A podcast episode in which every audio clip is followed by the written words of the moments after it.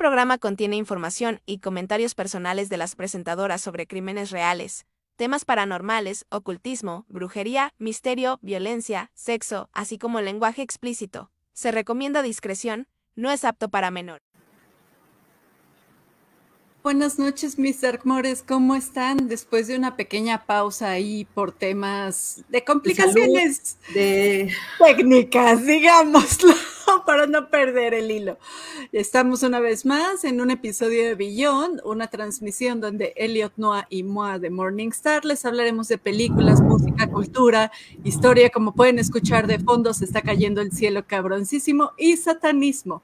Para seguir con el hilo de los caníbales, que fueron nuestros últimos dos episodios, es que en esta ocasión les traemos un episodio sobre crípticos devora hombres. Así que pónganse cómodos, agarren su bebida de preferencia y nos arrancamos con este episodio. Efectivamente, nos aventamos otra vez un buen tiempo de descanso. Ustedes perdonen, ustedes perdonen seres de oscuridad. Aquí nos encontramos nuevamente y pues nosotras seguimos clavadísimas, intenseando con la idea de lo, lo delicioso de la carnita humana. En episodios pasamos, como se acuerdan, repasamos a unos cuantos individuos que llevaron más allá esa fantasía y además de probarla por sí mismos, hasta la compartieron con su comunidad, ¿no? Totalmente exquisito. En esta ocasión pensé abordar esta idea, pero enfocado en aquellos entes y espectros que nos han presentado en mitos y leyendas. Y pues bueno, es que es un hecho que a lo largo de la historia de la humanidad nos han acompañado estos seres.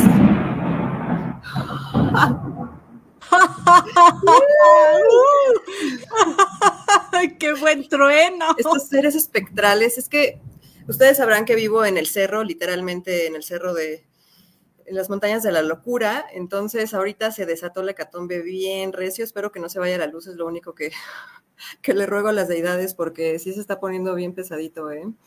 Pero bueno, queda perfecto como de fondo, ¿no? Para nuestra música de fondo. Entonces, pues bueno, como les comentaba, es un hecho que a lo largo de la historia de la humanidad nos han, nos han, nos han acompañado estos seres que son temidos por todos, que realmente no muchas personas los han visto, sino es que pues nadie en lo absoluto, pero que sin duda estos seres, eh, seas alguien que cree o no en lo paranormal, eh, o que pues tal vez disfrutas de leyendas urbanas o piensas que son pura tontería, hubo un bajón de, energía. ¿Lo notaron un poquito? ¿O, o leve? Sí, un levesón, pero esperemos que no se haya apagado tu modem. creo que, creo que aquí continúo, ¿verdad? Sí, aquí sigues con nosotros.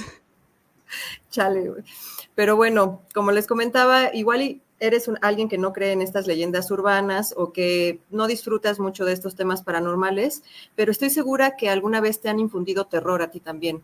A pesar de que no creas, a pesar de que seas así como reacio a ese tipo de historias, eh, existen tantos, así existen muchísimos monstruos que realmente hasta existen estudios reales al respecto. Las criaturas mitológicas, bestias, incluso dioses nórdicos o egipcios de muchas culturas han cautivado nuestro interés desde siempre. Eh, y todo esto nos ofrece un acercamiento, pues ya sea a los miedos o deseos basados en la naturaleza humana, incluso a veces dejándonos alguna lección moral al término de estas historias o simplemente por el deleite de disfrutar un cuento popular que retrata ya sea a criaturas simpáticas o, o a criaturas tenebrosas. Esto se va a poner muy bueno. Ay, no, qué chingón. Ay, lo mejor de todo es que yo voy a dormir con esto de fondo, pero bueno, sigamos en, lo que los traje, a lo que los traje. Eh, como les decía, muchas de estas historias realmente representan a veces, pues, alguna lección, ¿no? Que nos quieran dejar. Eh, ya sea moral o incluso como de advertencias, ¿no? Pero pues también hay veces que solamente lo disfrutamos por el simple hecho de cultivar el imaginario público. O sea, a mí en verdad sí es algo que me apasiona. la, cultura de tradición oral, sobre todo, ¿no? Estas leyendas que se van transmitiendo de generación en generación desde el principio de todos los tiempos es algo maravilloso, ¿no? Incluso existe un eh, campo que se llama criptozoología, no hay que confundir con criptología porque eso ya es algo diferente. La criptozoología es literalmente el estudio de los animales ocultos, de especies ocultas, llegando a existir incluso mapas perfectamente diseñados. Si buscan en internet mapas de criptozoología, van a encontrar cómo se han separado hasta por regiones, ¿no? Así como la criptozoología de Norteamérica, de Sudamérica, de Europa, de África, de Asia, de todos los continentes manejan una abundante em, cosecha de monstruos, ¿no? Y eso es mm, completamente maravilloso. Y pues bueno, el estudio de estos animales ocultos eh, también están perfectamente, como les comentaba, ubicados alrededor de todas las regiones del globo. O sea que hay, de hecho, como mapas conceptuales en donde se elabora eh, de dónde viene, este, qué aspecto tienen y a qué se dedican esos monstruos, ¿no? Porque pues al parecer como también la descripción de los 72 demonios infernales tienen oficios, ¿no? Eso es algo que la gente no muchas veces sabe, pero incluso pues los monstruitos, las deidades y todo ese tipo de imaginario tiene oficios específicos, ¿no? Eso también es algo súper bonito, ¿no?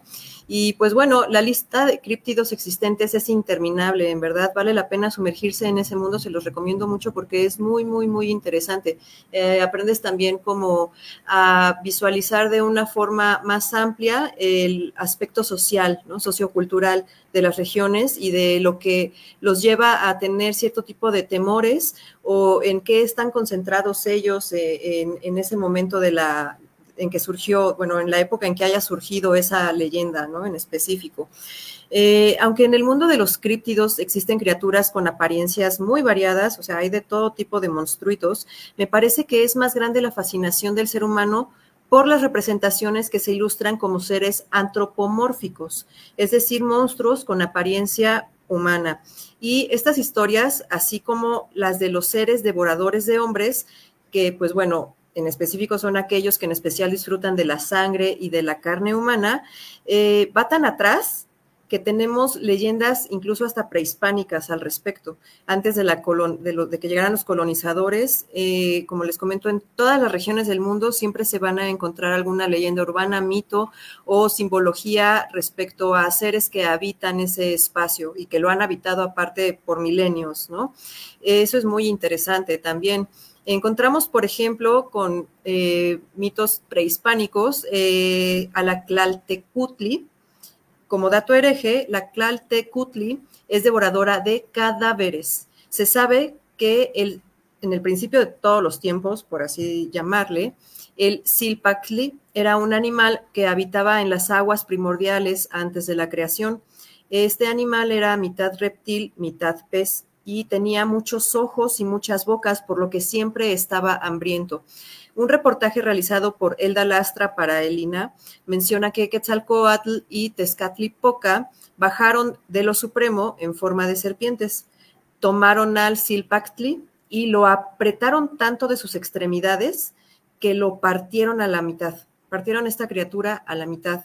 Y de esa criatura que ya pasó por todo este proceso de transformación, nace el Tlaltecutli. El, el eh, Tlaltecutli es mitad para abajo del cuerpo, el cielo se representa como la parte masculina de la creación y de la mitad, no, esa es de la mitad para arriba, perdón, y de la mitad para abajo se convierte, se convierte en la tierra que representa a la mitad femenina. Este nuevo ser mantiene el apetito voraz del Silpactli y su festín favorito es la sangre y el corazón de los hombres. eh, al parecer eh, existe la creencia de que al devorarlos los transformaba en semillas, lo cual a mí me parece que es hermoso, ¿no? Esa, esa cosmogonía es preciosa por lo siguiente. Podemos sacar un análisis súper profundo de este mito, ya que la criatura a la que los supremos crearon para devorar al hombre es la que contiene tanto al cielo como a la tierra, ¿no? O sea, esta criatura envuelve al cielo y a la tierra, que es lo que nos envuelve, digamos, a nosotros como seres humanos, ¿no? En perfecta armonía. Y esta deidad es la devoradora y creadora de vida a la vez, lo que hace que al devorar tu cadáver, al tú convertirte en cadáver y expirar de este plano, ella es la encargada de devorarte y escupirte, lo cual transforma tu ser por completo, te hace trascender, eh, esto a mí me parece simplemente sublime, ¿no? Es toda una cosmogonía completa. ¿Qué tal? Hola, bienvenidos a todos los que están llegando. Ya, ya bajó un poquito la tormenta y la hecatombe en mi, en mi casa, pero si de repente me llego a desconectar, pues les aviso, es porque hay una tormenta ahorita y espero. Yo les cuento chistes mientras tanto. Estábamos hablando del Tlaltecutli, que es una. Eh, una entidad eh, prehispánica que es la devoradora de cadáveres, es la devoradora de los humanos para transformarlos en, cepilla, en, cepillos, eh, en, semillas, según la cosmogonía eh, prehispánica. Entonces, pues bueno, les quiero contar de otra criatura que también es muy mexa, que es conocido como el Che Uinik. El Che Uinik es particularmente conocido en el mundo maya como el hombre de los bosques. Eh, yo también conocía la leyenda más hacia el sur, como hacia Colombia y demás, pero no recuerdo, tenía un libro ahí también que era como de criaturas mitológicas de Latinoamérica, pero no lo localicé y no lo encontré en internet tampoco, pero tiene otro nombre. El punto es que se cree que es un gigante, o sea, esta criatura es básicamente con la misma descripción, en donde se cree que es un gigante con los pies invertidos y que no tiene articulaciones. Eh, su bocadillo predilecto obviamente es la carne humana. Y ese detalle de los pies a mí me parece totalmente fabuloso, ya que es aún más terrorífico el no saber si viene o si va, se acaba de pasar a por ahí o hacia dónde se dirige. O sea, realmente nunca sabes cuál es la trayectoria de este monstruo, por lo que es difícil esquivarlo, ¿no? Al no tener articulaciones, se sabe que duerme de pie o recostado en los árboles. Y es muy curioso encontrar que se cuenta con una suerte de protección en su contra. Eh, o sea, incluso la leyenda cuenta acerca de lo que puedes hacer, como el rito que puedes llevar a cabo para protegerte en contra de esta criatura. Eh, se dice que si te topas con la criatura para evitar que te coma, debes tomar unas ramas con las manos y ponerte a bailar y a cantar con ellas. Al parecer, al eh, o sea, como que el Che que es muy cábula y le maman los espectáculos circenses. Entonces, ante semejante ridículo que estás haciendo con las ramitas, bailando y cantando lo que se te ocurra, él morirá de la risa cayéndose de espaldas y como no tiene articulaciones, ya nunca más va a poder levantarse o le va a costar trabajo levantarse, lo cual te va a dar tiempo de escapar, ¿no?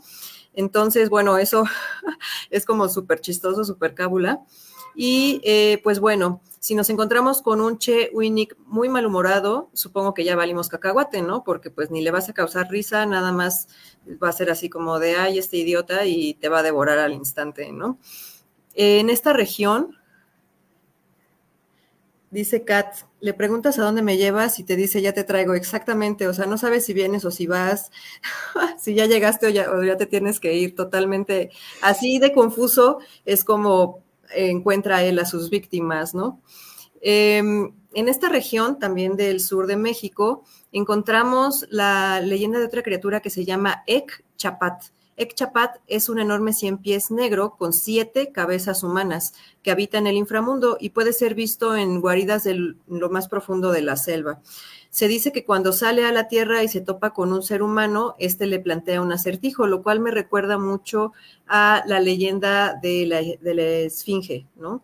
La también se supone que era pues un ser mitológico que a los viajeros les, eh, les, les, soltaba acertijos y dependiendo de su respuesta ese era el destino del viajero, ¿no? En este caso es exactamente lo mismo. Si se sabe la respuesta, el viajero le concede tres dones. Al encontrarse en las profundidades de la selva, obviamente lo relacionan como una maldición para viajeros, ¿no? Porque pues ellos son los que tienen que trasladarse de un poblado a otro por espesa, por la espesura, ¿no? De la selva sin saber a dónde van. Y si es que da la casualidad de que caen con esta criatura y no saben el acertijo, este los va a devorar. Y si, le, si te sabes el acertijo, te va a conceder tres dones. Eh, el Che Winnick especialmente te va a poner acertijos muy difíciles porque él es fanático del sabor de la carne humana, por lo que pues obviamente va a querer que falles, ¿no? Con todo. Sí existe la leyenda de un indio, o bueno, un nativo más bien, que este, logró eh, logró responder los acertijos y al parecer se le concedieron las mismas propiedades del Chewinik sin la maldición, es decir, que tenía como sabiduría, fuerza, agallas y demás.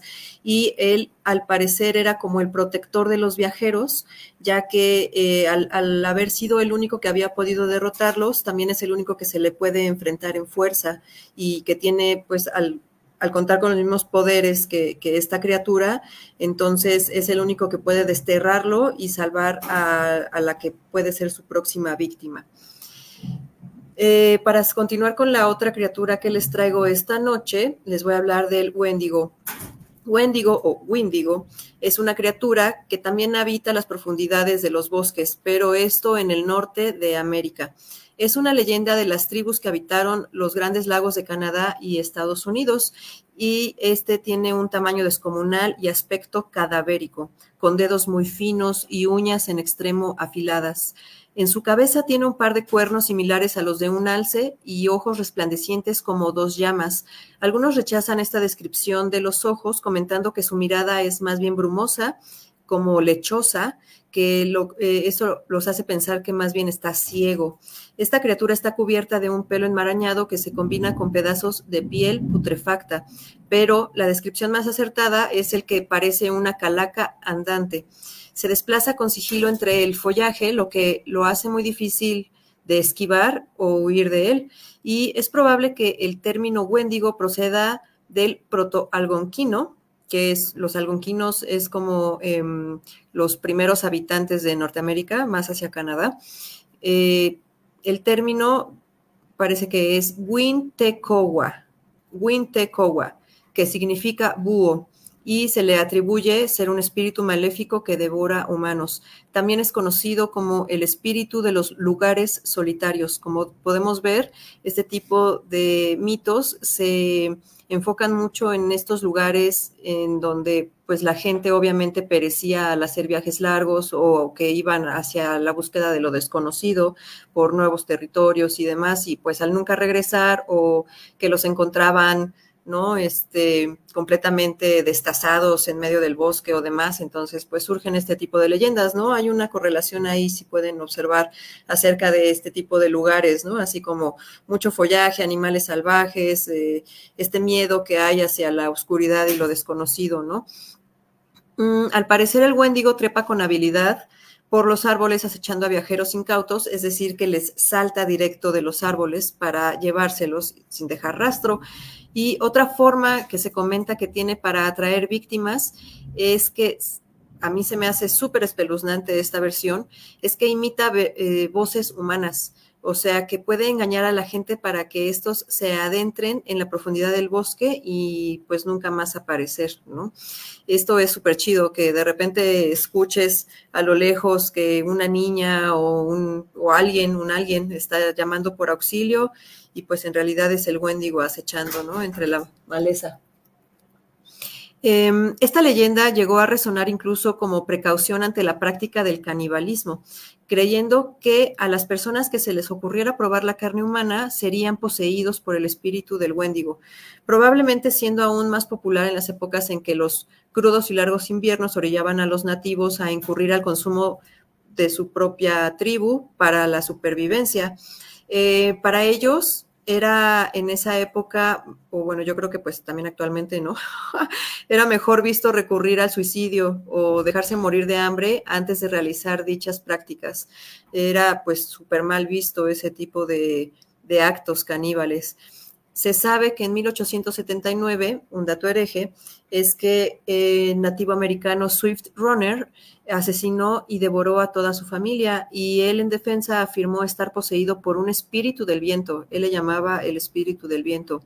Es, al parecer este espíritu del viento fue lo que lo llevó a cometer los asesinatos. Eh, obviamente pues no se le creyó y lo terminaron colgando.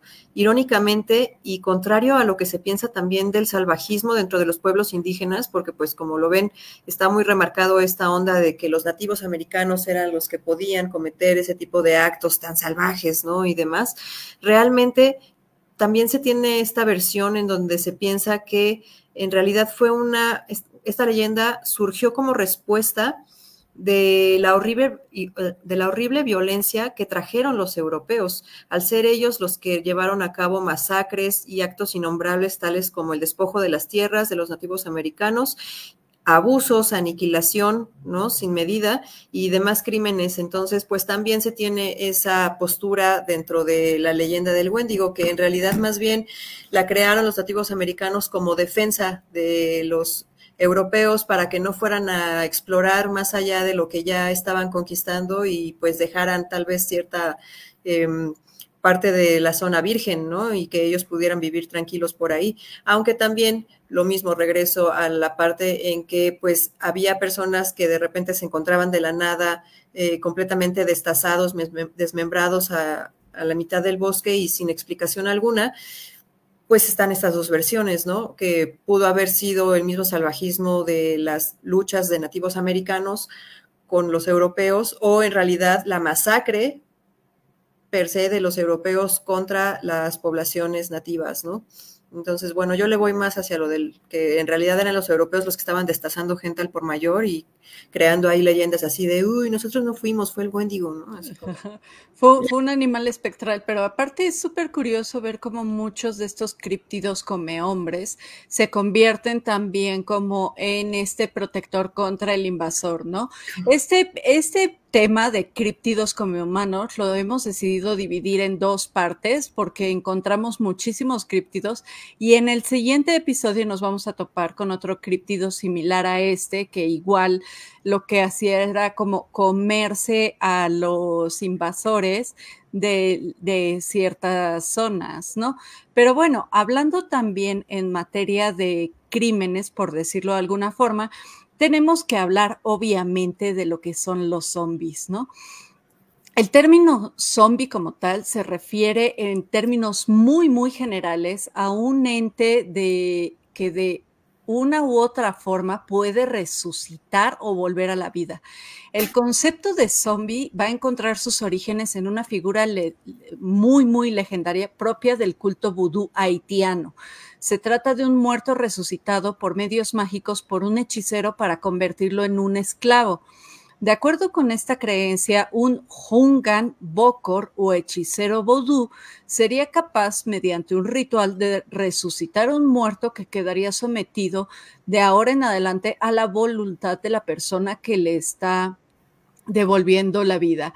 Esteban nos dice, Jesucristo sería el primer zombie. No sé, creo que ya antes hay, hay otros tipos de zombies, pero sí podría ser uno de los más famosos quizás. Me parece que podríamos acordar más a llegar a la conclusión de la teoría del alien, ¿no? Por esa onda de cómo fue elevado, sí, abducido y cosas raras ahí y todo. No me parece que entre en la categoría de zombie porque no se tienen registros de que fuera caníbal, que fuera, ¿no? Así como devorador de... Que, comiera personas. Pero eso de que beberás de mi sangre y comerás de mi carne también es...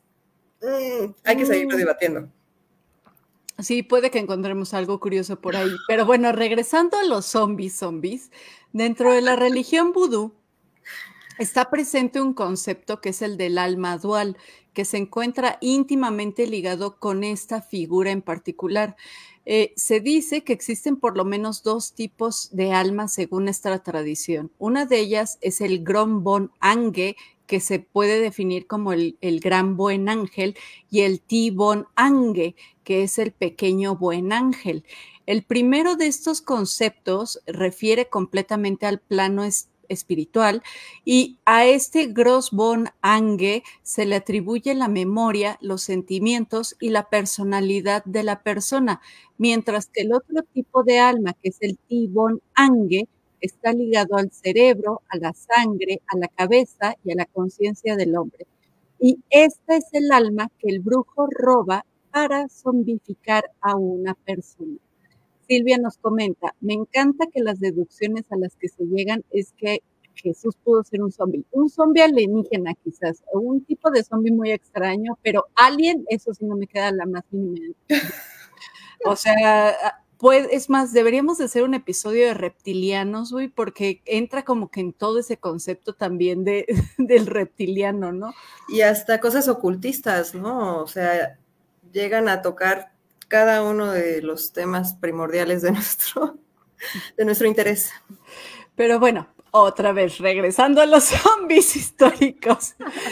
Este tipo de zombie que es justamente eh, obligado a través de su segunda alma responde al paradigma de una criatura que en términos generales es regresada de la muerte por un hechicero a través de distintos medios y para diversos propósitos. Y como otro hashtag dato hereje, les quiero platicar que este concepto del alma múltiple, bueno, pues se puede encontrar en muchos paradigmas mágicos como el nórdico, pero Bien, hay otro concepto más, que es el Revenant, que empezó a forjarse durante la Edad Media y hace referencia a todas aquellas entidades que regresan de la muerte y se encuentran en estrecha relación con el doble espiritual, ¿no? Ahora, si nos centramos un poco más en la cultura popular, los zombies formaron parte de grandes leyendas folclóricas, las cuales hablan de cadáveres que regresan a la vida, como los momias, los necrófagos, o quienes por algún tipo de acto insólito también regresaban a este plano para ajustar cuentas pendientes, que también podría ser este un revenant, ¿no? Porque al final de cuentas estos revenant, estos retornados vuelven a este plano buscando una forma de saldar algún tipo de deuda pendiente. Ahora, ojo, los fantasmas no son revenants, porque los fantasmas o los entes espectrales están justamente solo en, eso, manifestándose como espectros sin tener una corporalidad física. Los revenants sí tienen cuerpo medio putrefacto, pero cuerpo al final de cuentas, ¿no? Ahora, este, también eh, vamos a encontrar que hay antecedentes muy directos de esta figura en la literatura romántica. Eh, con novelas como, bueno, eh, Mary Shelley y su Frankenstein, que fue escrito en 1818, y en particular los relatos del estadounidense Edgar Allan Poe, que son fundamentales para la narrativa zombie, como lo es La caída de la casa Usher, que, híjole, yo estoy prendidísima porque no recuerdo si fue Netflix o HBO el que anunció. Netflix va a salir fue Netflix, ¿no?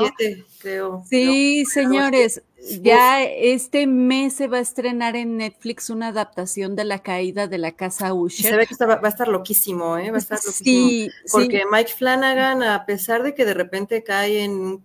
Mike Flanagan, si lo recuerdan, es eh, acaba de sacar también una serie de tipo vampírica, ¿no? Como dentro de esa onda. Misa de medianoche, ¿no? Exacto, misa de medianoche. Y de repente cae un poquito en, pues como que es medio soso, o sea, no sé cómo explicarlo aún, pero aún así sus adaptaciones y efectos que utiliza y toda la dedicación que tiene a crear estos ambientes de suspenso son magistrales, en verdad que podrás o no ser fan de sus series o lo que sea, pero también yo muero por ver esta de la caída de la casa Usher, va a estar fabulosísimo. Sí, sí, sí, ya, va, o sea, en el momento en el que terminemos de verla, seguramente la siguiente semana vamos a hacer un episodio especial dedicado a Edgar Allan Poe exclusivamente para hablar justamente de, sus aportes al mundo eh, del mystery murder y del terror. Y pues obviamente la casa Usher es un, es un referente de este autor. Pero otra pieza de la narrativa zombie que nos dejó Poe es este, la verdad sobre el caso del señor Valdemar, que es, una de, es uno de sus cuentos, a lo mejor no tan famosos, pero con, con mucha, ahora sí que con mucha carnita que sacarle, ¿no? Este, pero bueno, también ya más llegado a la década de los 20, vamos a encontrar a otro estadounidense, el señor William Seabrook, que va a ser el que va a concretar el concepto de zombie como tal en su novela La Isla Mágica, ¿no?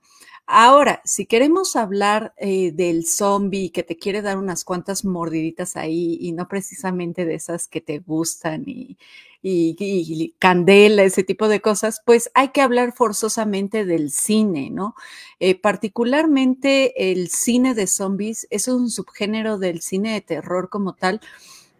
Y su origen eh, se encuadró en un comienzo eh, en lo que era la clase B, ¿no? Que mucha gente dice, ay, cine clase B, guacala, bajo presupuesto, güey. La serie B nos ha dejado grandes joyas del cine de terror, del slasher, del gore, de, o sea, la serie B es lo que más tripas nos ha dejado. También siento que muchos caen en pensar como rápidamente al, o sea, al relacionar zombies con ese tipo de series de Walking Dead o con videojuegos incluso, ¿no? Porque siento que en los videojuegos está un poquito más em, abordado ese tema y no se dejan de lado la genialidad de autores como George Romero o este, no sé, personas que han abordado precisamente ese tema también dentro de la cosmogonía que estás explicando ahorita de dónde viene, ¿no? Realmente, o sea, no nada más es em, pues el muñequito que eh, se va despertando y así, mira, también comentan Resident Evil. Resident Evil, de hecho, es del director de la del cual acabamos de ver la película de Event Horizon el día de ayer. Estamos realizando nuestro reto, por cierto, así comercial. Estamos realizando nuestro reto de 31 días de cine de horror eh, con nuestro querido grupo. Em, entonces estamos abordando muchos temas distintos durante cada día. Eh, acabamos de ver Event Horizon, que es el autor de Resident Evil también. Y a mí no me parecen malas películas, por ejemplo, ¿no? Resident Evil no las desecho por completo. Otra de zombies, pues como contemporánea que sí me late es la de este, Concilian Murphy de 31 días después, se llama así, creo. Sí, 31, días, eh, sí, 31 días después. Que también ya es trilogía, creo. Ya es una trilogía, efectivamente.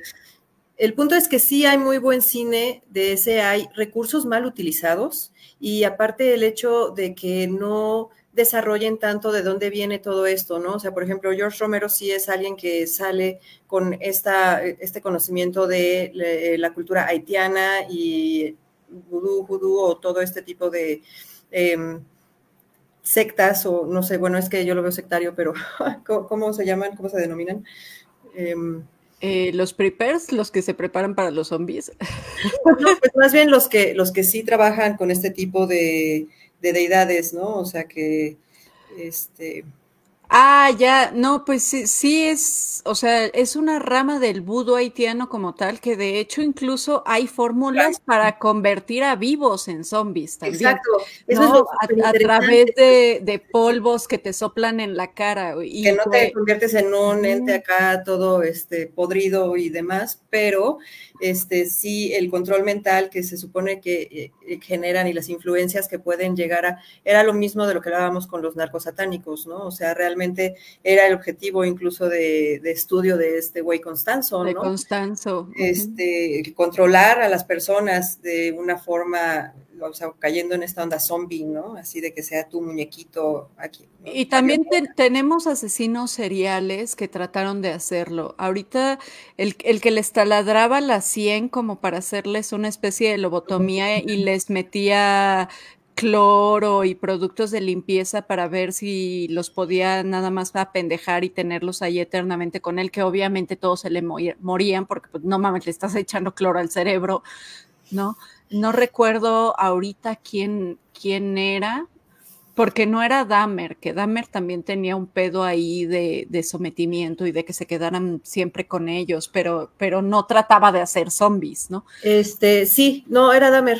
Era, Dahmer, El, que quería hacer zombies y que trataba de conservarlos en ese estado lo, el más tiempo posible, ¿no? Así como este me duró cinco días, esto con esta otra cosa. Y, pero sí, creo que sí había alguien más, ahorita no, ya no sé, no lo recuerdo muy bien, pero el punto es que el tema de la zombificación, ¿no? Y el arquetipo tal cual así de zombie se puede abordar hasta precisamente en obras serie B, ¿no? Que sea cábula, que sea este jocoso, ¿no? Y, y sabroso también y e incluso ya artistas de la talla de, Jim Jarmusch ha hecho su película, ¿no? Tipo zombie. De zombies, muy buena, muy buena, ¿eh? ¿No? Este hip hop y demás.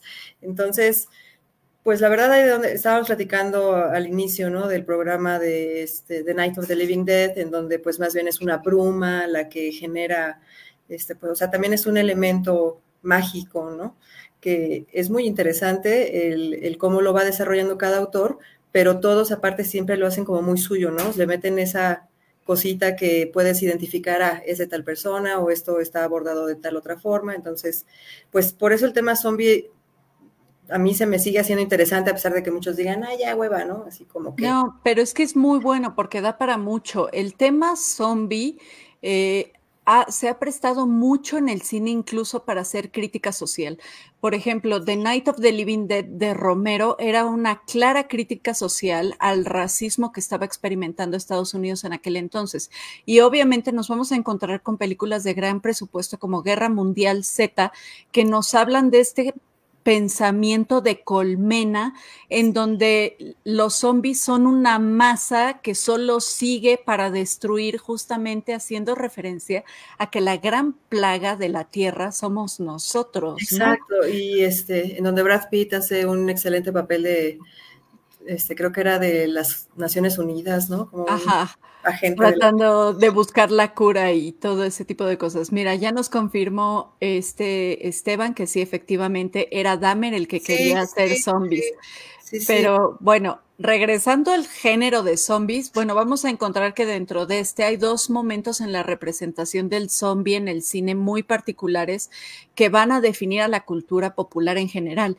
Eh, el primero de ellos nos va a poner al zombie como bien sean personas vivas o muertas que están esclavizadas por la voluntad de otra persona gracias a la magia negra, como sucede en una primera película que logró mucha popularidad en su época que se llamó I Walked with a Zombie, mientras que la segunda etapa va a estar marcada por el gran director y dios del terror de la serie B, que es nuestro queridísimo Romero, ¿no? Que justamente en 1968 estrenó La Noche de los Muertos Vivientes, de la que ya estuvimos hablando ahorita, ¿no? filme en el que queda definido ya al 100% las principales características de este nuevo tipo de zombie que va a invadir nuestras pantallas de forma general a posteriori, que es el muerto que resucita con su cuerpo en descomposición y caníbal a los cuales se le van a ir añadiendo más cualidades con el paso de los años, como es el comportamiento en colmena e incluso la capacidad de comunicarse, ¿no?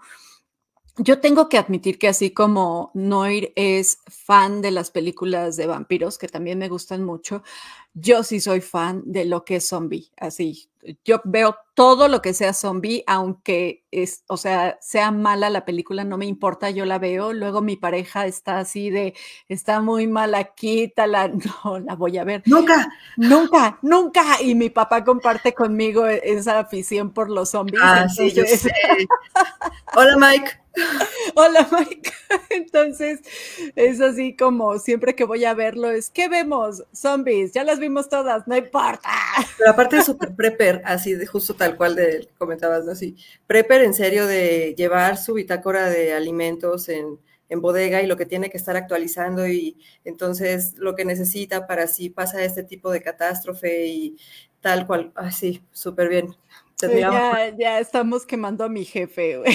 No, es bien. Pero sí, mi jefe es de los que van a, Home Depot. A, no, ¿Cómo es esta la que vende materiales de construcción? Sí, Home, Ajá, sí Home Depot, así de, ah, está hecho, está buena para matar zombies, güey. No, Lo que se le ocurre al ver la herramienta, ¿no? sí, o sea, buena calidad de. Ya con uno, te digo que el papá de mis morras también es así, entonces viví muchos años, 13 años de mi vida preparándome y ahora cuando llego a rentar un lugar, pienso en las salidas de escape si llegara a ocurrir tal o cual siniestro. Y entonces yo también siempre pienso en los zombies, la verdad. Sí, sí, así de e, este trabajo de herrería sí aguantaría una horda zombie, sí. Puedo subir a la azotea. Sí, puedo sobrevivir aquí. Y hacer una barricada para atacar de este flanco porque Sí, 100%. Eh, así, así de cabrón es mi, mi, obsesión con el tema de los zombies. Pero bueno, ahora les voy a platicar de este otra figura este, que no es muy conocida, pero a mí me gusta mucho porque la hiena es mi animal favorito. Y bueno, si el zombie se ha colocado como una figura del cine de horror ampliamente difundida por el mercado gringo, sus orígenes seguirán siendo haitianos. Y dentro de este mismo folclore de nuestra tercera raíz, nos vamos a encontrar a otro tipo de come hombres, que es el bultungin, también conocidos como los hombres hiena. ¿No? ¿Eso aplica como los nahuales? Sí, es un nahual. o sea, en, en Mex es un nahual. Sabroso. ¿No? Pero bueno, los hombres llenas son criaturas mitológicas, eh, folclóricas justamente de África, capaces de asumir la forma de llenas, valga la redundancia, ¿no? Aparecen en las leyendas e historias de varias culturas de África y Euroasia, y así como los hombres lobos habituales en el folclore europeo, los hombres llenas son cambiaformas teriantrópicos, aunque según algunas leyendas en ocasiones se describen como humanos que adquieren la capacidad de convertirse en llenas y otras ocasiones son llenas que se disfrazan de humanos. Eh, bueno, sí, como bien dices, es como nuestro buen compa el nahual, ¿no? Es que em, dentro de la visión del nahual se supone que dicen, yo me entrené con Zombieland. Ah, Zombieland es maravillosa también, por supuesto. tiene muy buenos tips, sí, Zombieland tiene muy buenos tips, de hecho, muy, muy buenos. Este, regresando a lo de los nahuales.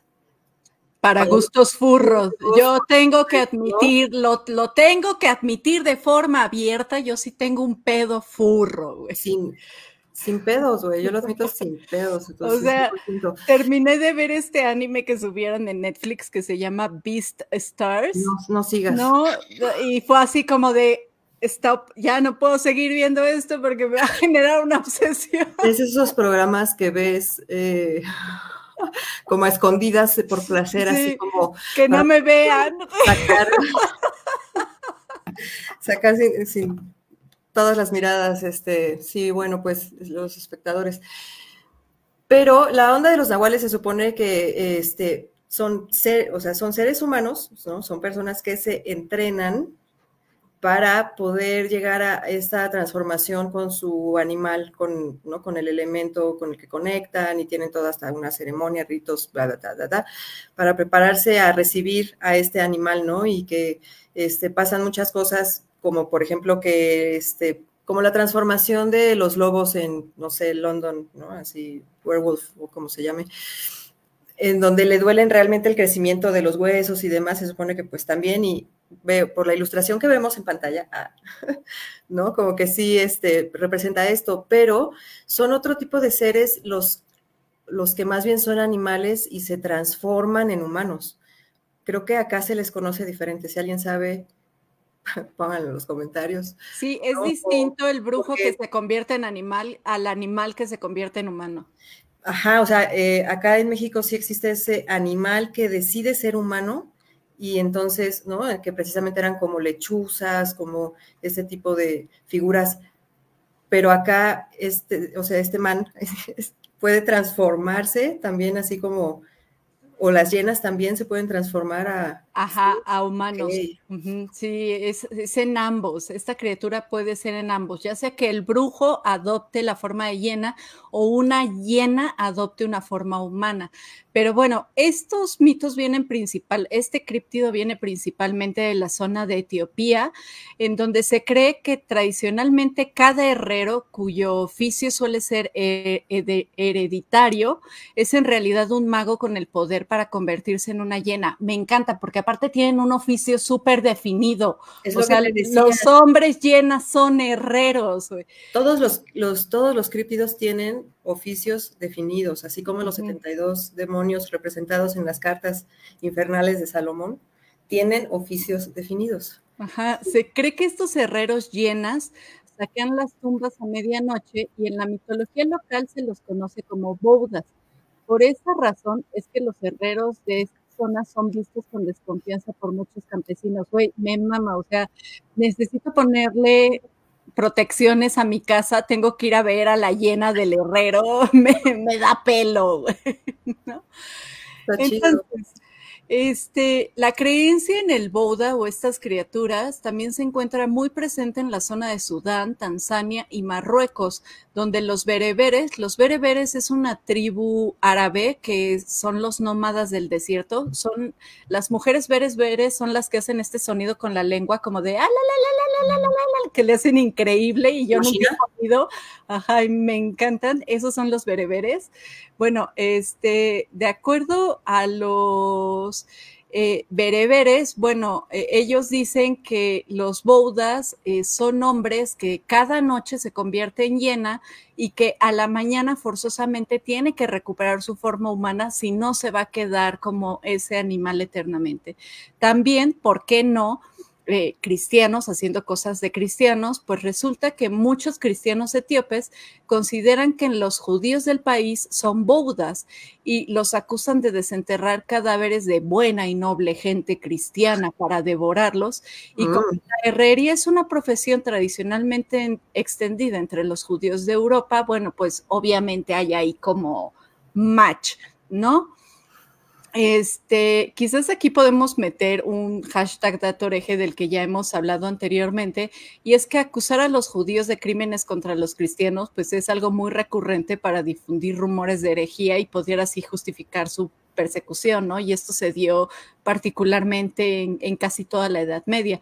Pero bueno, regresando a nuestros hombres llena, antes de que se me vayan las cabras al monte de nuevo, este, a estos también se les describen como monstruos caníbales que cada noche se transforman para aterrorizar a la gente, especialmente a los amantes indebidos. Como parte de las costumbres eh, de los miembros de un culto a Core, que es un pueblo en Bambara de Mali, los hombres se convierten en hienas imitando la conducta de estos animales mediante máscaras y danzas. Estas danzas evocan los hábitos repugnantes de las hienas como el atacar en manada y comer beber leones, lo cual se considera desleal, y también se utilizan para invocar el miedo entre los participantes para que eviten tener malos comportamientos o rasgos negativos en sus vidas humanas. En la cultura popular los vamos a poder encontrar en algunas películas como El grito del corazón de Idrisa Uedraogo, eh, y una película que se llama Hienas, que salió en el 2010. Incluso algunos juegos de rol han aparecido representaciones de los hombres llenas, por ejemplo, en Dungeons and Dragons son una raza bárbara y maligna que a menudo suelen ser enemigos de los pueblos civilizados. Y finalmente, en una película que es muy mala, la verdad, que es Hombre Lobo, el Apocalipsis, una tribu de hombres llenas conocidos como los Ajaba. Y pues esos son nuestros hombres llena, A mí me encanta el pedo de la transformación así, quebrándose los hombros y alargándoseles las extremidades. Pero pues estos son los criptidos que seleccionamos para nuestro episodio del día de hoy. Y pues no sé si quieres agregar algún comentario o algo más. Está bien, no, em, sobre las recomendaciones, ¿no? De las películas que acabas de mencionar para que las pongamos en los comentarios. Y pues realmente este, en el segundo episodio llegaremos a otro, a otro tipo de, criaturas Sí, se vienen criaturas bien buenas, ¿eh? No se lo pueden perder, ¿eh? Entonces, pues bueno, eh, hacemos ahora sí que nuestra debida despedida. Eh, muchas gracias, este, mis Darkmores. Con esto vamos a terminar nuestro episodio del día de hoy. Ya saben, los invitamos a seguirnos en nuestras redes sociales. Nos pueden encontrar en Facebook como Atelier Black Witch, así como en Instagram, YouTube, Spotify o en cualquier plataforma de podcasting de su preferencia, como Billon Podcast o con nuestro nombre de usuario We Are Billon 666. Ayúdenos a crecer, así que ya se la saben. Si les gusta nuestro contenido, compártanlo. Y si no les gusta, pues igual quéjense, pero compartan, ¿no? Y eh, les recordamos que efectivamente todas las recomendaciones que hicimos en este episodio las van a encontrar disponibles en nuestra página de Facebook. De igual manera, si nos quieren compartir algo, etiquétenos en redes sociales utilizando el hashtag Datoreje y pues, como es de costumbre, espacio publicitario. Para finalizar, ahora sí que queremos hacer nuestras dos pautas publicitarias de toda la vida. La primera para comentarles que tenemos el nivel Bragi disponible en Patreon, que está específicamente diseñado para el podcast. Así que ya saben, si les gusta nuestro contenido y les gusta apoyarnos a tener mejoras continuas, pues queden convertirse en uno de nuestros mecenas. Y nuestro segundo comercial es para comentarles que si ustedes, al igual que nosotros, son unos obsesivos del terror, entonces échense un clavado en los contenidos de la revista Penumbria, una revista fantástica para leerse en el ocaso. Los pueden encontrar en Facebook e Instagram como Penumbria o en su página web www.penumbria.mx. Y nosotros nos vemos en un siguiente episodio de Billón el 19 de octubre. Así que hasta la próxima, Miss Darkmores, y ya se la saben, manténganse bien extraños.